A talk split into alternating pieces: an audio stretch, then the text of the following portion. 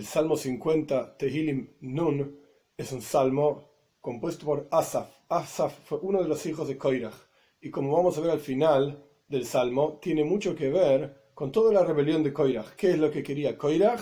¿Por qué estaba contra Aaron a Koyen? ¿Y cuál es la respuesta básicamente a su rebelión? ¿Por qué estaba equivocado? Pero el punto es que el salmo habla del juicio en el mundo por venir, en el futuro, con la venida de Moshiach rápido en nuestros días dos asuntos específicos que van a ser tratados en este juicio. Uno de los asuntos es quienes ofrendaban en el templo sacrificios, pero sin la confesión, sin confesar de hacer teshuvah, retornar, arrepentirse por sus pecados. Este es un asunto. Y el segundo asunto es aquellas personas que estudian Torah, pero no lo estudian, no lo hacen para con el objetivo de saber cumplir los preceptos y en la práctica cumplir los preceptos, sino simplemente por el hecho del estudio. En estos dos asuntos va a haber, por así decir, un juicio.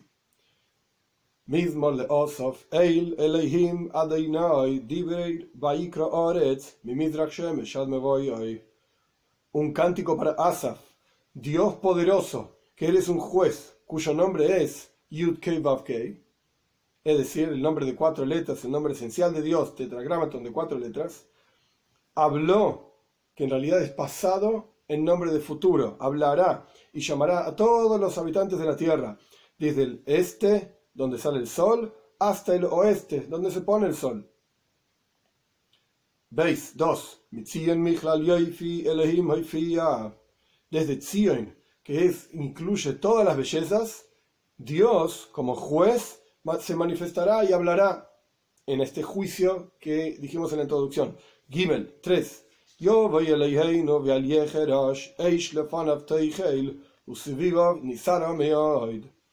Vendrá nuestro Señor y no hará silencio, un fuego frente a él consumirá a aquellas personas que corresponde consumir, según el juicio, por supuesto, y alrededor de él mucha tormenta, muy tormentoso. Dalet 4. Ikro el Hashomaim me'ol el haaretz lodin amoy. Llamará a los cielos, que se refiere a los malachim, a los cielos de arriba, a los ángeles. Como dicen nuestros sabios, que toda persona que hace una mitzvah se compra un ángel, por así decir, adquiere un ángel que va a hablar de bien, bien de él, perdón, en el futuro por venir. Y toda persona, Dios libre y guarde, que hace una veira, una transgresión, se está comprando un ángel acusador. Entonces Dios va a llamar a todos estos malachim, a todos estos ángeles en, el, en las alturas, y a la tierra, o sea, a todos los habitantes de la tierra, Lodin Amoy, para juzgar a su pueblo. Hey, 5. Júntense hacia mí, mis piadosos, es decir, todo el pueblo judío va a retornar. Esto es lo que nos indica que este salmo está hablando de la venida de Mashiach.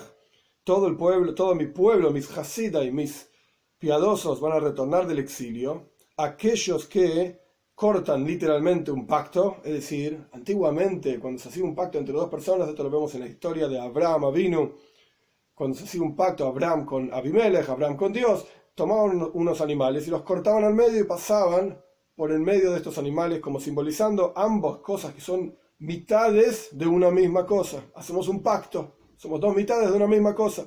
Por eso dice, se llama cortar un pacto en hebreo, korse brisi, aquellos que cortan un pacto, Alei sobre una ofrenda. Los comentaristas explican de qué pacto está hablando esto. Esto está hablando de la recepción de la Torah. El pueblo judío recibió la Torah y cuando recibimos la Torah lo hicimos con un bris. Bris significa la circuncisión. Por eso dice brisi. Cortaron mi pacto. Mi pacto con el pueblo judío es la circuncisión. Como Dios le dice a Abraham, estará mi pacto en su carne y Zobach, el pueblo judío, también hizo una ofrenda en el pie, al pie del monte Sinai, antes, los días anteriores de la recepción de la Torá, quiere decir que tenemos estas dos cosas. Mis piadosos se tienen que juntar, tienen que retornar del exilio, dice el versículo 5. Aquellos que tienen un pacto en sus carnes, por así decir, el bris mila, la circuncisión, y además recibieron la Torá con el Zebach. Vemos aquí también en este versículo una, alusión al concepto de la conversión, porque el pueblo judío, aquellos descendientes de Abraham, Isaac y Jacob, en el momento de la recepción de la Torah se convirtieron al judaísmo. ¿Qué quiere decir? ¿Cómo se convirtieron? Con tres componentes. Un componente es el bris, la circuncisión para los hombres, para las mujeres no, por supuesto. El Talmud dice que ya como que nacen con la circuncisión hecha. El segundo componente es un zebach, una ofrenda que hoy en día no se puede hacer porque no tenemos Beis no tenemos templo. En el futuro por venir, todos los conversos en todas las generaciones van a traer la ofrenda que corresponde. Y el tercer asunto es la recepción propiamente dicha de la Torah, aceptar los preceptos de la Torah. En esto consiste una conversión. Y esto es justamente lo que ocurre en el momento de la entrega de la Torah. El Bris Mila, la circuncisión, se la hicieron en Egipto antes de hacer el Korban Pesach, la ofrenda de Pesach, en, en, en, Pesach salieron de Mitzrayim, de Egipto, para luego recibir la Torah en Shavuot. Vov 6. Que digan los cielos, que son eternos, Tzitko y la justicia de Dios en este, en este juicio que está ocurriendo, porque Él es un, un Elohim, un Señor, Shoifet, juez, eternamente, por siempre. Zain 7. Shimo ami Israel Elohim Escucha mi pueblo y hablaré Israel y voy a ser testigo de ti, de que yo dije en la entrega de la Torah en el monte Sinai, Anoiji Hashem queja, yo soy Dios tu Señor, como dice aquí, Elohim Eloikeja Anoiji. Yo soy un juez que he dicho, Hashem queja, yo soy Dios tu Señor, o sea, te entregué una Torah y algunas cosas hiciste y otras no, vamos a ver en qué asuntos vamos a ser juzgados, que esto es lo que yo dije en la introducción. Dos asuntos van a aparecer aquí. Uno, quienes traían ofrendas en el templo y no hacían chuva, no se arrepentían. Y el segundo, al respecto del estudio de Torah, pero no la observancia de las mitzvot. Ges 8.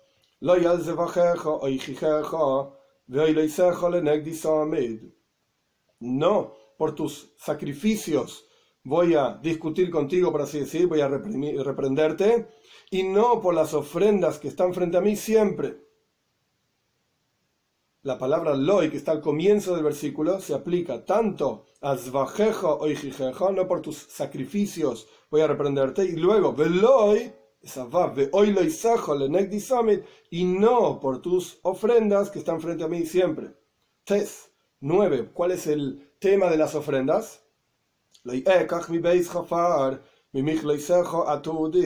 No voy a tomar de tu casa toros para hacer ofrendas y de tus cercos cabras. Yud 10. Porque mías son todos los animales del bosque, los animales en los miles de montes, son todos míos, dice Dios. Más aún, 11. Yudalef. Yodati kol oif harim, sodai. Conozco a todas las aves de los montes. Y ziz viene de la palabra losus, que significa moverse. Todos aquellos animales que se mueven en los campos, imadi, están conmigo y yo los conozco. Entonces, ¿qué voy a tomar de ti? Yud Beis, 12. Si tengo hambre, no te voy a decir a ti, porque a mí me pertenece el mundo y todo lo que lo llena. Yud Gimel 13. ¿Acaso voy a comer la carne de tus poderosos toros, tus fuertes toros, y la sangre de tus cabras voy a beber? No me sirve todo eso, sino ¿qué es lo que quiero? Dalet 14. Ofrece a Dios confesión. Toida literalmente es como toda rabá, muchas gracias, pero aquí se refiere a, a leisvadois. Leisvado significa confesarse. lekim toida. Tus ofrendas a Dios tienen que ser con arrepentimiento, con confesión de los pecados. En el judaísmo la confesión es con Dios directamente. Ocurrían en la época del Beis Hamikdash, del templo, en el momento en que la persona llevaba una ofrenda por el pecado que hizo, un pecado inintencional, ahora en ese momento para la explicación de todas las leyes de ofrendas, pero el punto es que en el momento que la persona llevaba, llevaba el pecado por su, por su transgresión sin intención, hacía vidui, se confesaba. Y además, Shalem León de Derecho completa hacia Dios, hacia su Supremo, tus promesas. Esto es lo que Dios está esperando. Tes Vov 15 y me llamarás en el día de sufrimiento y voy a salvarte y me honrarás. de vuelta, con las ofrendas junto con el arrepentimiento. Este era un asunto. De vuelta, las personas que traían corbanois sin hacer chuva, ofrendas sin arrepentimiento. Ahora empieza a hablar del segundo asunto, del estudio de Torah, pero sin la motivación para cumplir con los preceptos de la Torah. Que es Zain 16.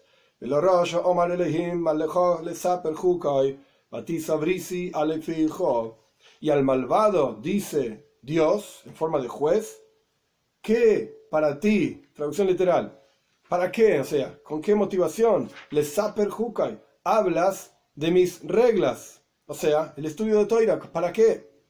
Patiso brisi, ale fija, ¿para qué elevaste mi pacto, que es el estudio de Toira, como dijimos anteriormente también? Bris significa pacto, no solamente circuncisión, y se refiere también al estudio de Toira. Ale fija, ¿para qué elevaste mi pacto sobre tu boca? Yudzain 17.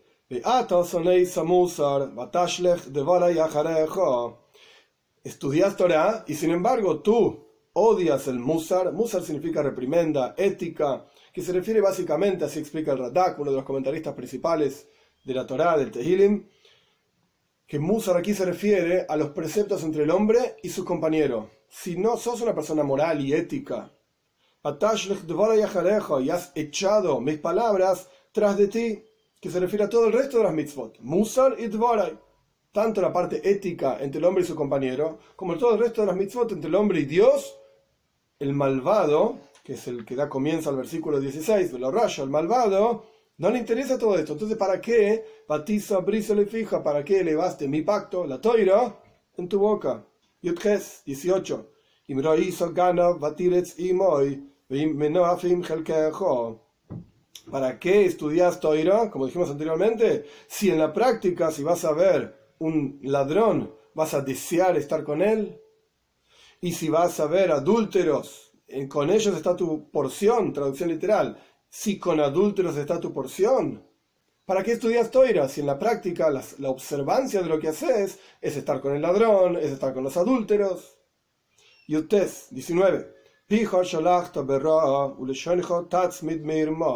tu boca enviaste en el mal, o sea que la persona también con su boca hace daño, y tu lengua uniste al engaño. Jof 20.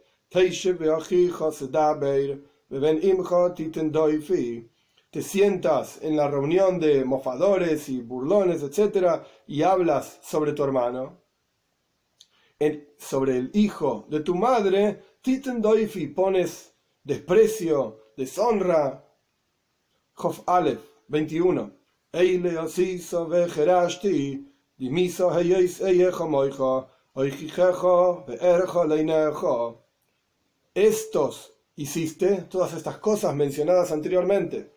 que hablaste de Toira y no te importa el Musar Dvora y no te importa ninguna ética ni moral, y además corres para estar junto con el ladrón y con los adúlteros, y hablas de cualquier cosa, pusiste tu lengua en, en el mal, en el engaño, te burlas de las personas, etc. Todo esto hiciste, Eile Asisa, y yo hice silencio, por así decir, dice Dios.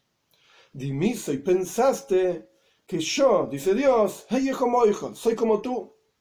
Así como yo no sé lo que otra persona está pensando, de la misma manera el malvado de quien estamos hablando piensa que Dios tampoco sabe lo que él está haciendo, porque en la práctica es una mala persona es un malvado y Dios no dijo nada, no hizo nada, no le pasó nada. Por eso dice, Dimiso como hijo. Pensaste que yo era como vos. Y sin embargo, hoy voy a reprenderte. Y voy a presentar la inejo frente a tus ojos cada una de las acciones que hiciste, cada una de las, las palabras que dijiste, cada uno de los pensamientos inapropiados que tuviste. Están todos anotados. Todas tus acciones son escritas en un libro y en el juicio final Dios presenta frente a la persona cada una de esas cuestiones que uno hizo.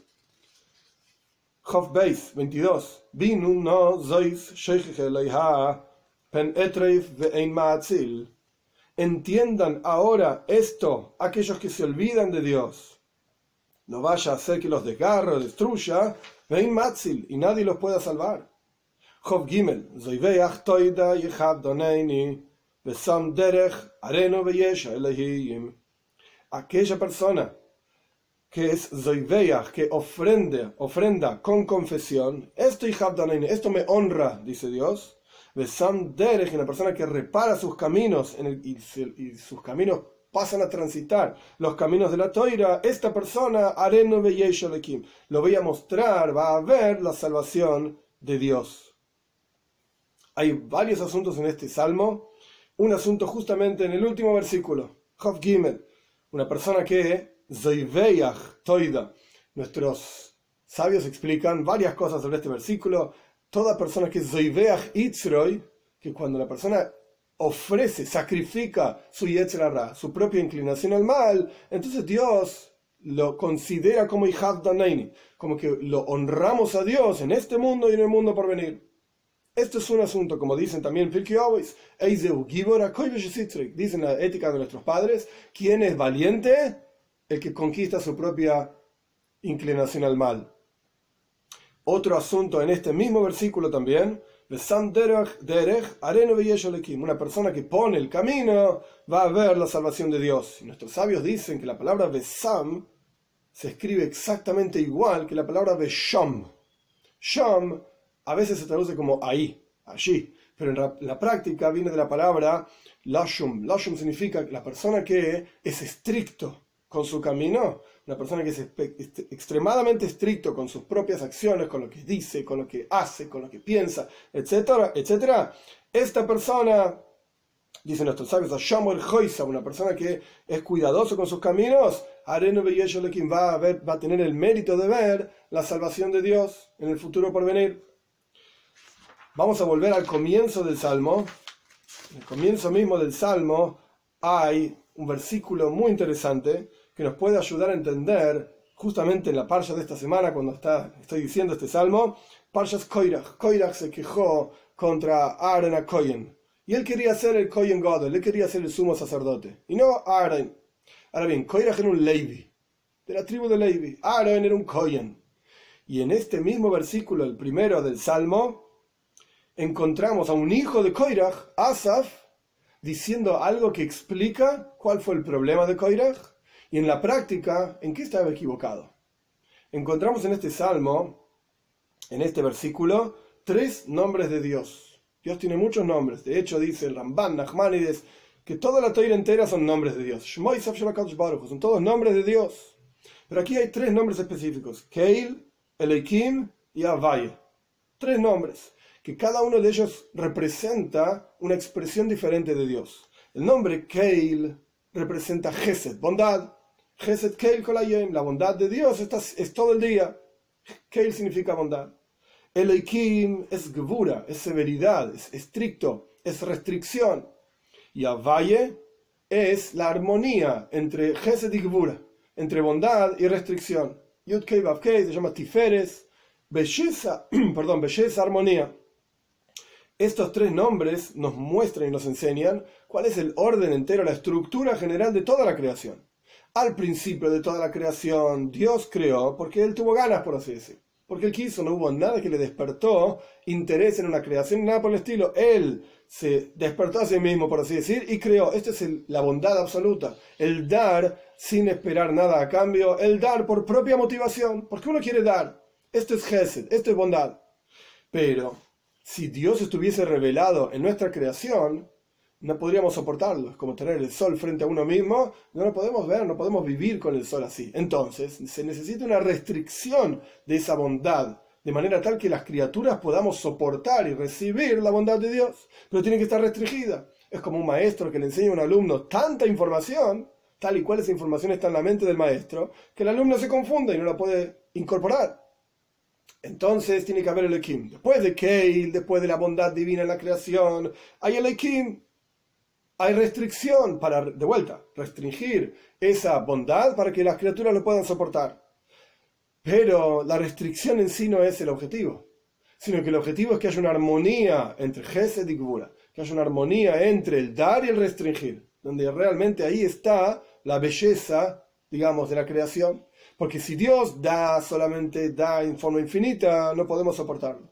Si Dios restringe en forma infinita, que esto es lo que significa restricción, pura severidad, entonces no, no hay forma de percibir la presencia de Dios, estaríamos totalmente desconectados de la presencia de Dios. Ni siquiera podríamos hablar de Él, ni siquiera se nos ocurriría hablar de Él, porque estaría tan restringida su presencia en el mundo que no habría un gancho, por así decir, para agarrarse a Dios y decir, oh, hay algo más que la cosa material que yo estoy viendo. Entonces ahí aparece armonía, en donde hay de vuelta, valga la redundancia, una armonía entre dar y restringir, Gesed y Gvura. Koirach era un Levi, la mística judía explica que los Levim surgen de Gvura, de severidad, sus almas tienden hacia la severidad. Por el otro lado, Aaron era un Koyen, los Koyanim son Gesed, son bondad. Entonces Koirach pensó, sí, el orden de la creación es que primero hubo Gesed, primero hubo Aaron a Koyen. Pero lo que vino después es Gevura. El Tajris, el objetivo es Gevura, es severidad. Entonces, si bien Aaron comenzó siendo el Kohen, yo, Koirach, que soy un Levi, ahora tengo que ser el próximo líder. Porque después de Gesed tiene Gevura, viene severidad. Esta fue la queja de Koirach, por así decir. Y sin embargo, un hijo de él, Asaf, generaciones después, un hijo de él nos muestra, BMs en realidad, cuál fue el error de Koirach. El objetivo no es ni Gesed ni Gvura. El objetivo no es ni el dar infinito ni la restricción infinita, sino que el objetivo es armonía entre estos dos valores, por así decir, entre estas dos expresiones de Dios. Por eso después del nombre Keil, que es Gesed bondad, del nombre Lekin, que es restricción, viene el nombre Avaye. Y este nombre Avaye, Yudkei Vavkei, que representa la armonía, la belleza, la combinación perfecta entre Gesed y Gbura, que en realidad tiende más hacia Gesed, hacia bondad que hacia severidad, este nombre es el que Diver y es el que habló y llamó a toda la tierra, desde el este hasta el oeste, etc. Y continúa, digamos, el salmo, pero el punto clave de esta explicación es que Asaf mismo, siendo un descendiente de Koirach, él reconoció el error, digamos, de su padre y cuál es la actitud adecuada. Siempre tiene que haber una combinación perfecta, una armonía entre Gesed y Gura, entre bondad y severidad.